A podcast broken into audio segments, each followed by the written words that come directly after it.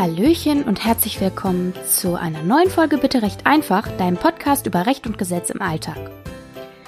Ich bin Pia und ich freue mich, dass du wieder dabei bist. Ich möchte heute ein besonders alltagsrelevantes Thema mit dir besprechen, denn es wird sich alles rund um das Thema Verträge drehen. Da das alles recht umfangreich ist, fangen wir heute mal mit den Grundlagen an und wir sprechen darüber, wie ein Vertrag zustande kommt, wie man ihn anschließend umsetzt und was du tun kannst, wenn du zum Beispiel was gekauft hast, was nicht so funktioniert wie vom Verkäufer angepriesen. Und in dem Zusammenhang schauen wir uns einmal ganz genau den Unterschied zwischen Gewährleistung und Garantie an. Das ist nämlich keineswegs dasselbe. Außerdem möchte ich dir heute noch erklären, unter welchen Voraussetzungen man vielleicht von einem Vertrag zurücktreten kann und ob es eine Möglichkeit gibt, den Vertrag anzufechten, wenn man sich zum Beispiel beim Kaufen vertan hat und wie das so laufen könnte. Und zum Ende der Folge erzähle ich dir heute eine ganz persönliche Geschichte und wieso ich am Ende einen Blumenstrauß von einem großen Telekommunikationskonzern gekriegt habe. Erstmal soll es aber darum gehen, was ein Vertrag überhaupt ist. Man denkt sich ja eigentlich immer, so ein Vertrag muss gemacht werden, also zumindest mal schriftlich fixiert werden. Aber was bedeutet es eigentlich, so einen Vertrag zu machen? Ein Vertrag kommt immer dann zustande, wenn man gemeinsam mit jemand anderem eine Übereinkunft schließt. Ein Vertrag besteht nämlich aus zwei übereinstimmenden Willenserklärungen. Und so landen wir ganz schnell in der Rubrik Amtsdeutsche Klassiker, diesmal mit dem Begriff Willenserklärung. Das ist ein Rechtsbegriff, der sich eigentlich von selbst erklärt. Dabei erklärt, in unserem Falle ein Vertragspartner, seinen Willen, eine vertragliche Verbindung mit dem anderen Vertragspartner einzugehen und zu welchen Konditionen. Bei einem Vertrag müssen beide Seiten eine Willenserklärung abgeben und sie müssen inhaltlich übereinstimmen. Das heißt, beide müssen mit dem Vertrag, so wie er beabsichtigt ist, auch einverstanden sein. Man muss sich also darüber einig sein, was verkauft wird, in welchem Zustand und zu welchem Preis. Nehmen wir zum Beispiel mal ein Handy. Die eine Willenserklärung im Vertrag ist ein Angebot, logisch, meist bietet ja einer was gegen eine Gegenleistung an, und die andere Willenserklärung heißt klar folgerichtig Annahme. Ein Vertrag ist also letzten Endes ein Angebot, das einer macht und das durch einen anderen angenommen wird. So ein Vertrag muss außerdem in den meisten Fällen nicht schriftlich festgehalten werden. Es reicht auch eine mündliche Absprache. Es gibt natürlich Ausnahmen, aber die regelt das Gesetz dann ganz genau und die kommen auch eher nicht alltäglich vor. Nehmen wir mal ein Beispiel, das so alltäglich ist, wie es nur sein kann. Du schließt immer dann, wenn du beim Bäcker ein Brötchen kaufst, einen Vertrag. Wenn du dir zum Beispiel ein Mohnbrötchen aussuchst und die Person hinter der Theke nickt und greift nach dem Brötchen, ist der Vertrag schon zustande gekommen. Dann hast du das Mohnbrötchen gewählt und die Bäckerin oder der Bäcker hat dir durch das Nicken und das Nehmen des Brötchens signalisiert, dass er oder sie dein Angebot angenommen hat. Obwohl du das Brötchen kaufst, und der Bäcker der Verkäufer ist, bist du hier derjenige, der das Angebot macht. Die Initiative kommt ja von dir, das heißt, du gehst in die Bäckerei und signalisierst, dass du gern ein Mohnbrötchen hättest und dafür 50 Cent an den Bäcker zahlen willst. Indem die Person hinter der Theke das Brötchen dann für dich eintütet, signalisiert sie oder er, dass er bzw. sie einverstanden ist und nimmt dann damit dein Angebot an. Du hättest sogar einfach nur auf das Mohnbrötchen zeigen können, ohne zu reden, um das Angebot zu machen.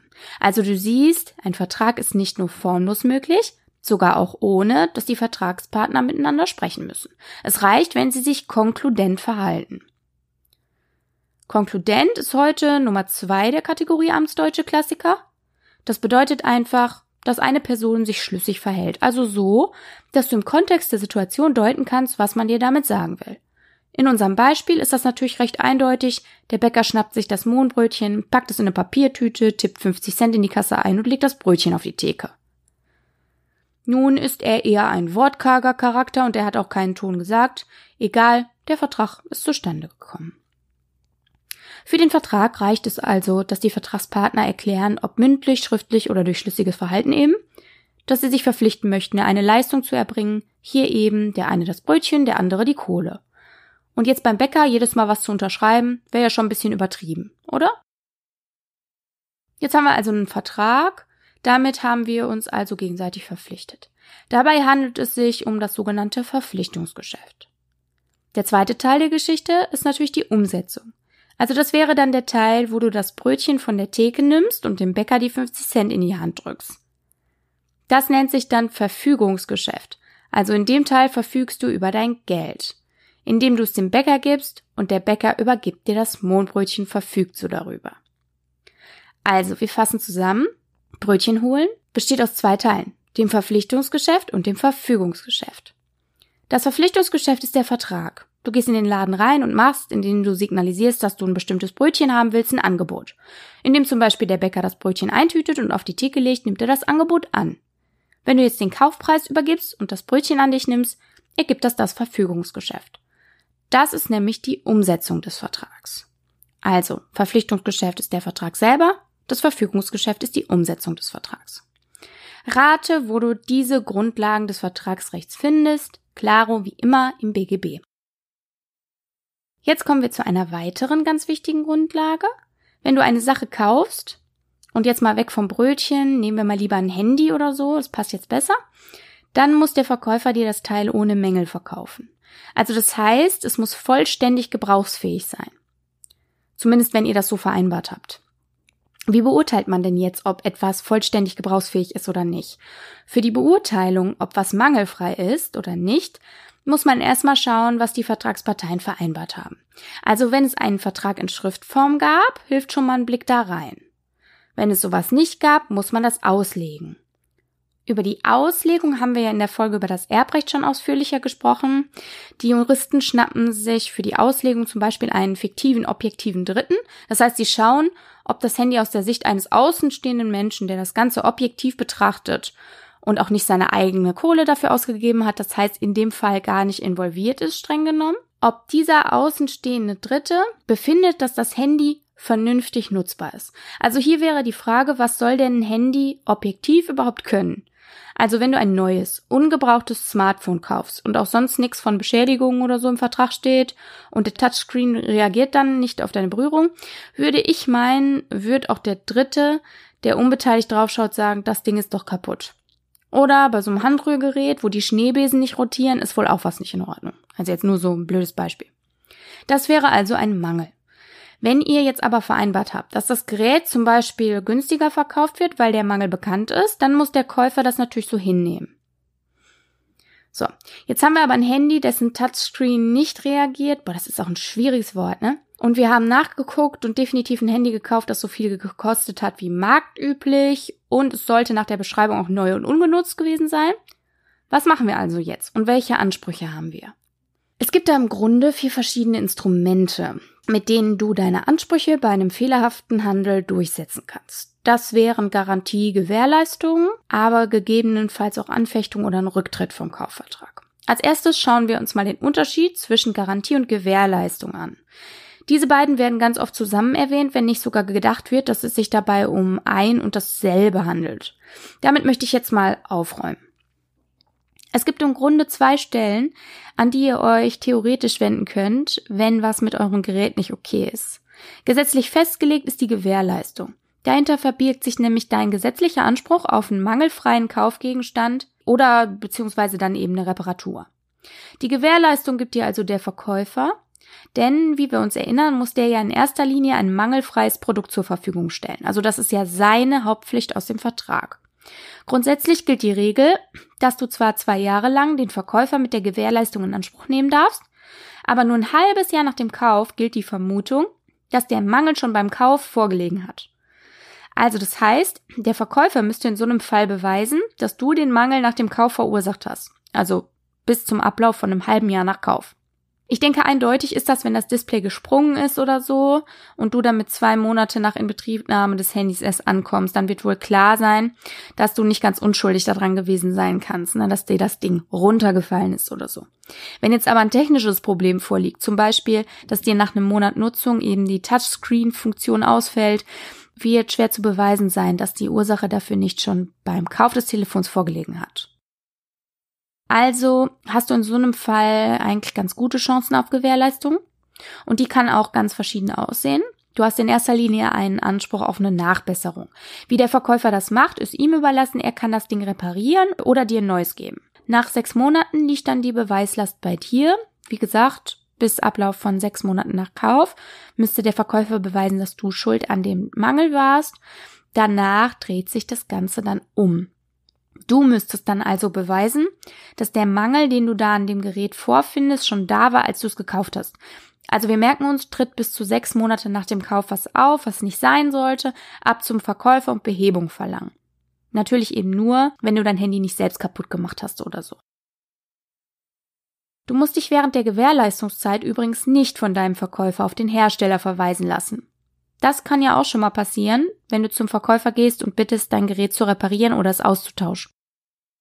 Grundsätzlich regelt das Gesetz, dass du Nacherfüllung vom Verkäufer verlangen kannst, wenn dein Gerät einen Mangel hat. Du kannst aber auch direkt zum Hersteller, zumindest wenn er eine Garantie anbietet. Viele Hersteller, vor allem große Werke, aber auch manche Verkäufer, wenn es sich zum Beispiel um große Ketten handelt, bieten neben der Gewährleistung noch Garantien an. Die Dauer können Sie dabei selber bestimmen. Du müsstest dich dann im Einzelfall nach der Garantie erkundigen. Bei Smartphones zum Beispiel findest du in der Verpackung meist einen kleinen Beipackzettel des Herstellers, wo drauf steht, wie lang die Garantiezeit für dein Gerät ist. Die Garantie bedeutet, eigentlich selbsterklärend, dass der Hersteller verantwortlich dafür ist, dass dein Handy, nachdem du es erhalten hast, und zwar für den Zeitraum der Garantiezeit, einwandfrei funktioniert und dass du den Hersteller bitten darfst, ein Problem zu beheben, wenn eines auftritt. Wir fassen also nochmal zusammen. Garantie und Gewährleistung existieren völlig unabhängig voneinander und sind entgegen vieler Fehlernamen nicht dasselbe. Die Garantiezeit können der Hersteller oder der Verkäufer frei festlegen. Es gibt dafür keine gesetzliche Grundlage.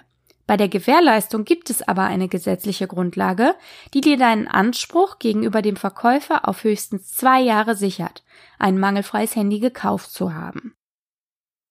Hierbei kannst du aber nur während der ersten sechs Monate sicher sein, relativ easy deinen Anspruch durchzusetzen, da der Verkäufer dir beweisen müsste, dass du den Defekt selbst verursacht hast. Wenn du allerdings dein Handy hast fallen lassen oder mit einem Hammer drauf eingedroschen hast, weil du die Funktionalität deiner Panzerglasschutzfolie testen wolltest, bist du natürlich selber schuld und kriegst keine Reparatur auf Kosten des Verkäufers. Das sollte klar sein. Grundsätzlich gibt's also zwei Ansprechpartner. Den Verkäufer und den Hersteller selbst. Die können natürlich auch ein und dieselbe Person sein. Dann musst du schauen, ob der Verkäufer oder der Hersteller neben der Gewährleistung auch eine Garantie anbietet. Dann kannst du also beides, Garantie und Gewährleistung, unabhängig voneinander in Anspruch nehmen. Dazu gibt es übrigens auf der Seite des Bundesministeriums der Justiz eine übersichtliche Gegenüberstellung. Ich verlinke euch den Artikel mal in den Show Notes. Also, nochmal kurz und bündig. Garantie und Gewährleistung existieren unabhängig voneinander. Die Garantie ist, was, was freiwillig angeboten wird vom Verkäufer oder Hersteller. Für die Gewährleistung gibt's aber eine gesetzliche Grundlage. Die besteht also auf jeden Fall. Dann gibt's die sogenannte Anfechtung. Du kannst einen Vertrag grob gesagt aus drei Gründen anfechten. Zum einen, wenn dir ein Irrtum passiert ist, wenn du arglistig getäuscht wurdest oder wenn dich jemand durch widerrechtliche Drohung zum Vertragsschluss gezwungen hat. Wir besprechen das heute nur grob, es muss ja auch noch Stoff fürs Experteninterview in zwei Wochen geben. Die Anfechtung solltest du sofort erklären, sobald es dir möglich ist. Also, sobald du feststellst, dass du dich beim Kauf vertan hast, solltest du sofort die Anfechtung wegen Irrtums erklären. Solltest du wegen einer Täuschung anfechten, dann sobald du geschnallt hast, dass du getäuscht wurdest und bei einer Drohung, sobald die akute Bedrohung weggefallen ist. Spätestens dann, wenn seit Abgabe deiner Willenserklärung, also zum Beispiel dein Angebot oder deine Annahme, zehn Jahre verstrichen sind, kannst du sie nicht mehr anfechten. Das ist die gesetzlich geregelte Maximalfrist sozusagen. Die Erklärung an sich ist nicht an eine bestimmte Form gebunden, das heißt, du kannst sie auch mündlich, telefonisch, per Bierdeckel, egal wie erklären. Aber ich rate dir, wie immer, einfach per se alles schriftlich festzuhalten. So kommst du dann hinterher beweisemäßig nicht in die Bedrulle, wenn es dann zum Beispiel in Rechtsstreit geht. Wenn du wirksam angefochten hast, hat das übrigens zur Folge, dass der Vertrag quasi rückwirkend nichtig wird. Also er fällt ersatzlos weg und es wird so getan, als hätte es ihn nie gegeben. Wenn jetzt aber eine Anfechtung nicht in Frage kommt und du auch versucht hast, die Gewährleistung in Anspruch zu nehmen, was kannst du dann machen? Grundsätzlich gilt im deutschen Recht der Grundsatz, dass man sich an geschlossene Verträge zu halten hat. Das heißt, du kommst nur unter ganz strengen Voraussetzungen raus aus der Nummer. Hier müssen wir direkt auch nochmal klarstellen, dass Rücktrittsrecht und Widerrufsrecht zwei unterschiedliche Sachen sind. Es gibt ein Widerrufsrecht für Online-Käufe, weil du ja vorher keine Gelegenheit hast, deine Anschaffung anzuschauen, zu testen oder ähnliches. Vielleicht hast du schon das ein oder andere Mal ein Produkt zurückgeschickt, weil es nicht gepasst hat, anders aussah oder einfach nicht deinen Vorstellungen entsprach. Das fällt unter das Widerrufsrecht. Die Frist beginnt dem Gesetz zufolge mit dem Vertragsschluss und dauert mindestens 14 Tage. Also das ist die Dauer, die der Gesetzgeber sozusagen als Mindestdauer vorsieht. Bei vielen großen Online-Shops hast du eine längere Frist. Die regeln das aber meistens in ihren AGB, also in ihren allgemeinen Geschäftsbedingungen und werben sogar damit. Also wenn du es genau wissen willst, schau doch mal nach. Nochmal kurz zur Wiederholung, wann der Vertragsschluss denn eigentlich stattfindet. Wir erinnern uns an die Grundlage zum Entstehen eines Vertrags. Es gibt ein Angebot und eine Annahme. Grundsätzlich gilt da das Gleiche wie beim Brötchenkauf, nämlich dass das Angebot erst von dir abgegeben wird, wenn du auf Kaufen klickst. Theoretisch könnte dir jetzt der Händler eine ausdrückliche E-Mail schicken, in der er die Annahme deines Angebots erklärt, aber allerspätestens, wenn du die Ware zu Hause hast, kannst du davon ausgehen, dass dein Angebot angenommen wurde. Hier ist trotzdem Vorsicht geboten, weil äh, wir haben ja vorhin schon gelernt, dass normalerweise die Auslage vom Bäcker juristisch gesehen nur eine Aufforderung ist, ein Angebot abzugeben. So wäre es dann ja auch zu betrachten, wenn man eine Website aufruft, auf der Angebote zu sehen sind.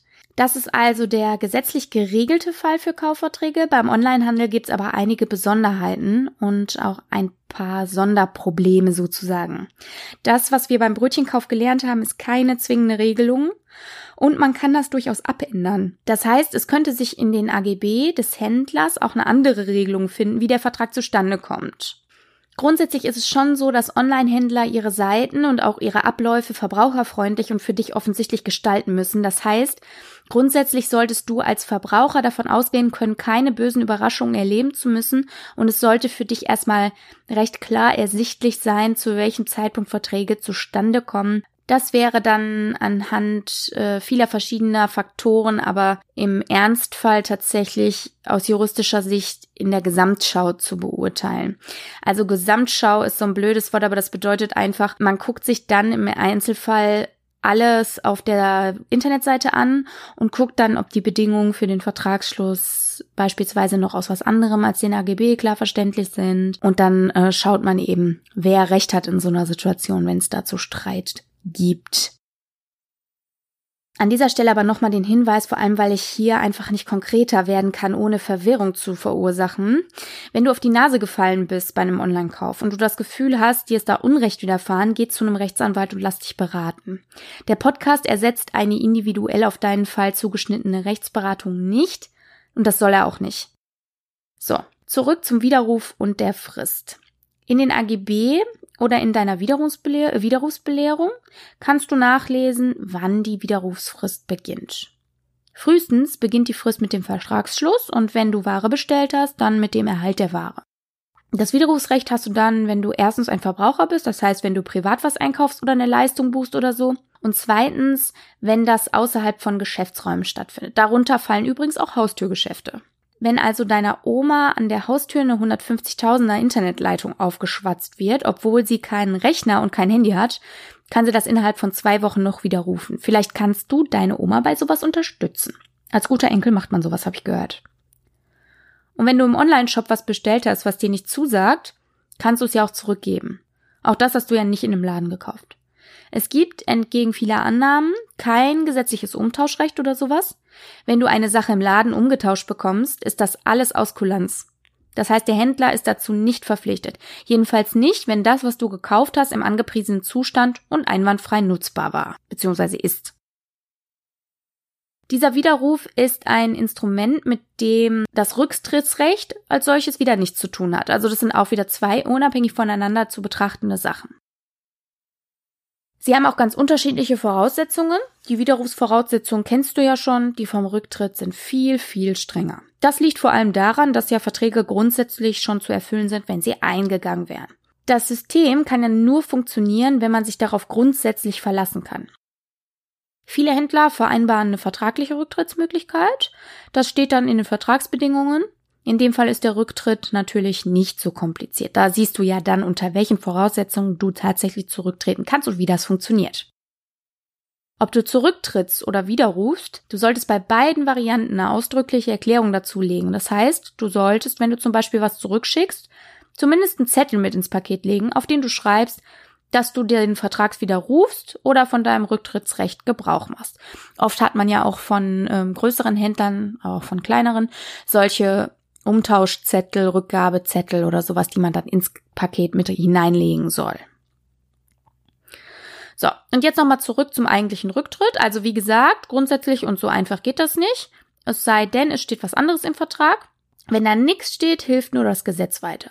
Die allererste Voraussetzung dafür, dass du ein gesetzliches Rücktrittsrecht nutzen kannst, ist die sogenannte Leistungsstörung. Das ermöglicht uns jetzt nochmal einen kleinen Ausflug in unsere Kategorie Amtsdeutsche Klassiker. Denn was heißt jetzt genau Leistungsstörung? Im Grunde selbsterklärend, aber ich möchte es trotzdem jetzt nochmal kurz erläutern. Also, beim Handyerwerb hast du jetzt, sagen wir mal, 300 Euro gelatzt, dein Gegenüber hat dir dein neues Handy gegeben. Du hast also deine Leistung erfüllt, der Verkäufer auch. Dachtest du jedenfalls. Jetzt ist aber das Display im Eimer, sodass die Leistung deines Vertragspartners nicht einwandfrei, also gestört ist. Daher der Begriff Leistungsstörung. Wenn du jetzt also von dem Vertrag zurücktreten möchtest, regelt das Gesetz, dass du deinem Vertragspartner zumindest die Gelegenheit geben musst, dass er das Problem aus der Welt schafft. Wenn wir jetzt beim Handy bleiben und das Display reagiert nicht auf deine Berührung, musst du den Verkäufer darauf aufmerksam machen und ihm eine Gelegenheit geben, das zu reparieren. Da sind wir also wieder bei der Gewährleistung. Und du musst zumindest versucht haben, die zu beanspruchen. Also, hat der Verkäufer dir einen mangelhaften Gegenstand verkauft und das war so nicht vereinbart, gewährleistet er die Behebung des Problems bzw. die Reparatur. Du rennst jetzt also in den Laden oder teilst dein Problem telefonisch mit, schreibst eine Mail oder sonst was. Aber was, wenn der Mensch auf der anderen Seite jetzt nicht auf deine Versuche reagiert? Dann solltest du ihm eine Frist setzen und ihn dazu auffordern, das Problem zu beheben. Das machst du am besten schriftlich. Wenn du ganz sicher gehen willst, schick deinen Brief per Einschreiben mit Rückschein ab und mach eine Kopie von deinem Schreiben. Und dann bist du beweismäßig auf der sicheren Seite, wenn es hart auf hart kommt.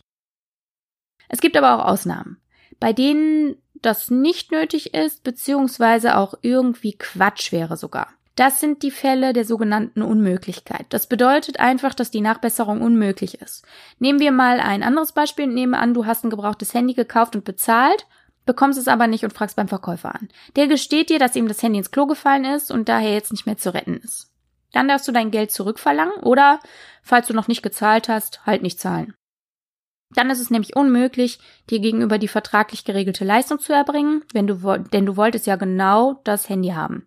Da fällt der Vertrag dann automatisch und buchstäblich ins Wasser. Und du musst nicht mal mehr zurücktreten. Wenn das Handy jetzt aber nachträglich eine irreparable Macke gekriegt hat, die du beim Kauf nicht kanntest, steht's dir frei, ob du das Handy trotzdem nimmst oder nicht. Falls du es trotzdem nehmen möchtest, kannst du dann den Preis entsprechend senken. In so einem Fall muss die Macke irreparabel sein, weil du ja sonst auch Nacherfüllung, also eine Reparatur verlangen könntest. Sprich in so einem Fall einfach mit dem Verkäufer, in vielen Fällen ist ja beiden an der gütlichen Einigung gelegen. Bitte verringere den Preis aber nicht einfach so ohne Absprachen. Generell gilt natürlich sowieso, dass du alles vereinbaren kannst, was du willst, es sei denn, ihr plant was Illegales oder Unsittliches oder so.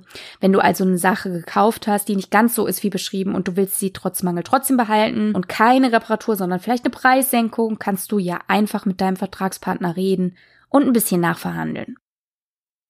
Also, auch hier dann nochmal eine Zusammenfassung der Rücktrittsvoraussetzungen. Erstens, es gibt eine Leistungsstörung, in unserem Fall Handy kaputt. Zweitens, die Gewährleistung wurde nicht erfüllt oder kann nicht erfüllt werden. In unserem Fall Verkäufer weigert sich oder reagiert nicht oder das besagte Handy ist ins Klo gefallen und kann daher nicht mehr geliefert werden. Wenn die beiden vorliegen, kannst du von einem Kaufvertrag zurücktreten.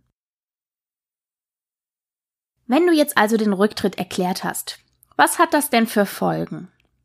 Im Gegensatz zur Anfechtung entfällt der Vertrag nicht einfach so. Er wird quasi von dem Vertrag der die gegenseitigen Leistungen festlegt, in unserem Fall deine, Geldzahlen und die des Verkäufers Handy an dich, zu einem Vertrag, der die Rückabwicklung festlegt. Also, wenn du das Handy schon hast, was ja wahrscheinlich ist, wenn du den Mangel festgestellt hast jedenfalls, musst du es zurückgeben. Im Gegenzug dazu muss der Verkäufer dir dein Geld zurückerstatten. So gesehen dreht sich der ursprüngliche Vertrag einmal spiegelverkehrt und dient jetzt dem Rückgängigmachen der ganzen Sache. Ach so, noch ein ganz wichtiger Tipp, ganz persönlich von mir für dich. Reib dich an diesen Dingen nicht zu sehr auf. Ich weiß, man kann sich streiten bis zum geht nicht mehr, aber die Frage ist, ob du für ein paar Euro dein Seelenheil aufs Spiel setzt. So ein Rechtsstreit, ob gerichtlich oder außergerichtlich, kostet ja neben dem Geld auch Kraft und Nerven und du solltest dich auf jeden Fall fragen, ob dir das Geld die Aufregung wert ist. So sehe ich das jedenfalls, aber das muss auch jeder für sich selbst entscheiden. In dem Zusammenhang möchte ich dir eine Geschichte erzählen, die ich ganz persönlich vor acht Jahren erlebt habe da hatte ich mit Jura übrigens noch nix am Hut und trotzdem habe ich mich durchgesetzt. Ich möchte dich damit ermutigen, für deine Rechte einzustehen und nicht einfach runterzuschlucken, wenn was gewaltig schief läuft. Auf der anderen Seite möchte ich dir auch eine Relation geben, wann ich vielleicht eher meine Nerven geschont hätte und wann es sich meines Erachtens lohnt, ein bisschen zu streiten. Also, wie gesagt, es war vor acht Jahren, als bei mir ein Umzug anstand und ich hatte damals meinen DSL-Vertrag bei einem großen Telekommunikationsunternehmen. Ich habe also dort angerufen und gefragt, was man für so einen Umzug veranlassen muss. Und die sagten mir, ich könnte so einen, äh, ich glaube UMTS-Stick war das damals, benutzen, den ich bei meinem ersten Vertragsschluss mal von denen gekriegt hatte. Darüber könnte ich dann über die Mobilfunknetze surfen, bis der Techniker kommt und meinen Internetanschluss dann installiert. Soweit so gut. Irgendwie beschlich mich dann aber ein komisches Gefühl, ich weiß auch nicht warum. Jedenfalls habe ich dann ein paar Tage nach meinem Umzug nochmal da angerufen und nochmal nachgefragt. Damals waren die wohl im Kundenservice recht lausig besetzt, so dass ich da pro Anruf ungelogen bestimmt eine Dreiviertelstunde in der Warteschleife hing. Hab nebenbei noch gebügelt und so, ihr kennt das. Also, jedenfalls hatte ich dann irgendwann wen an der Strippe und habe dann den Menschen am anderen Ende einfach nochmal gefragt, ob das denn so üblich ist und ob ich denn wirklich nichts zahlen muss. Auch das wurde mir wieder bestätigt. Gut. Also ganz normal weitergesurft und das Internet, wenn auch ein bisschen langsamer als sonst zu Hause, über diesen Stick genutzt. Mein ungutes Gefühl ist aber geblieben, so dass sich meine Anrufe noch mehrfach wiederholten. Immer wer anders dran, immer dieselbe Aussage. Nein, es entstehen Ihnen keine Kosten, da brauchen Sie sich gar keine Sorgen zu machen. Okay, prima. So ging das so lang weiter, bis ich dann eines schönen Tages auf mein Konto gucke und feststelle, dass das Unternehmen einen Betrag von rund 270 Euro von meinem Konto per Lastschrift eingezogen hatte. Ich habe damals auf meinen Studienplatz gewartet, hatte eine eigene Wohnung, bekam ein bisschen Unterhalt von meinen Eltern und habe geringfügig in einem Fitnessstudio gearbeitet.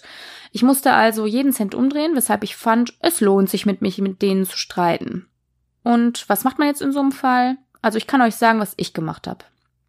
Ich habe einen saftigen Brief geschrieben, der war hart, aber auf jeden Fall noch gerade so sachlich und äh, habe den Ablauf der gesamten Ereignisse geschildert.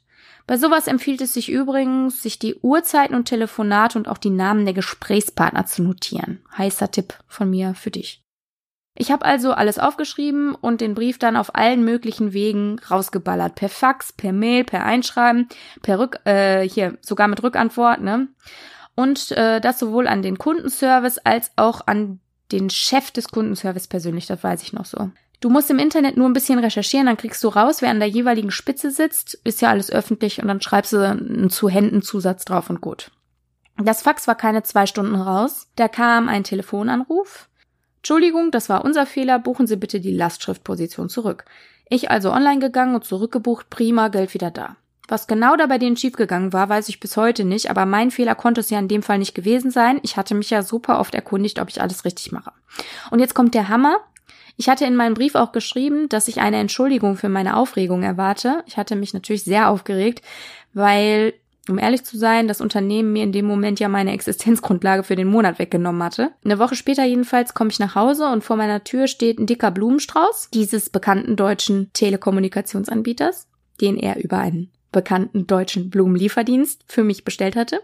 Dabei war eine Karte, auf der stand, ähm, dass man sich für die Unannehmlichkeiten entschuldige und hofft, dass man mit dem Strauß wieder gut gemacht habe, was passiert war. Hammer, oder? Ich hätte das allerdings nicht so durchgezogen, wenn es um Zehner oder sowas gegangen wäre. War nämlich doch sehr zeitaufwendig und aufregend, das Ganze. Aber es hat sich in diesem Fall ja auf jeden Fall gelohnt, würde ich sagen. Also du siehst, du kannst auch erstmal versuchen, sowas alleine zu regeln, es sei denn, die Zeit drängt oder die Situation wird brenzlig oder es verzwickt. An dieser Stelle möchte ich nochmal sagen, dass natürlich mein Podcast keine Beratung beim Anwalt ersetzt. Und wenn du das Gefühl hast, du kommst alleine nicht weiter und dir drohen Schwierigkeiten, dann lass dich bitte vom Fachmann oder der Fachfrau beraten. Übrigens, falls du wissen möchtest, wann Ansprüche gegen einen anderen verjähren, Wenn nichts anderes dazu im Vertrag steht und es keine spezielle gesetzliche Regelung gibt, gilt die allgemeine Regelung aus dem BGB und die besagt, dass du einen Anspruch grundsätzlich drei Jahre lang hast, bis er verjährt. Die Frist, also die drei Jahre, beginnen ähm, zu laufen ab dem Ende des Jahres, in dem der Anspruch entstanden ist. Wenn du also Anspruch auf eine Zahlung von 300 Euro hast und den hast du seit dem 1.10.2019, dann beginnt die Frist mit dem Ablauf des 31.12.2019 und endet drei Jahre später, also dann mit Ablauf des 31.12.2022. Das nur der Vollständigkeit halber fiel mir gerade noch so ein. So, ansonsten war's das für heute. Jetzt gibt's noch schnell meine Ankündigung für die nächste Folge. Da werde ich wie gewohnt mal wieder eine tolle Interviewpartnerin haben, mit der ich die Kernthemen von heute noch mal in Ruhe durchgehen werde. Und wir besprechen noch mal einiges zum Thema Anfechtung und Rücktritt. Und sie gibt auch noch mal ein paar Tipps und Tricks im Umgang mit Leistungsstörung und schwierigen Vertragspartnern. Du erreichst mich über meine Social Media Kanäle bei Instagram und Facebook unter bitte recht einfach.podcast oder per E-Mail über info at bitte recht einfach.de. Darüber kannst du mir gerne Fragen, Anregungen, Kritik, äh, neue Themenvorschläge, wenn dir was besonders am Herzen liegt und so weiter zukommen lassen. Ich sag dir an der Stelle nochmal, ich kann natürlich keine individuelle Rechtsberatung machen. Das darf ich nicht, das will ich nicht.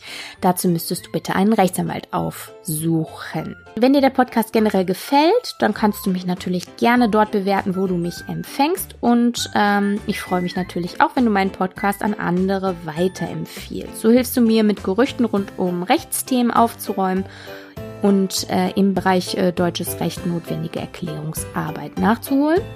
Und ich freue mich, wenn wir uns in zwei Wochen wieder hören. Bis dahin wünsche ich dir wie immer eine gute Zeit und sage Tschüssi.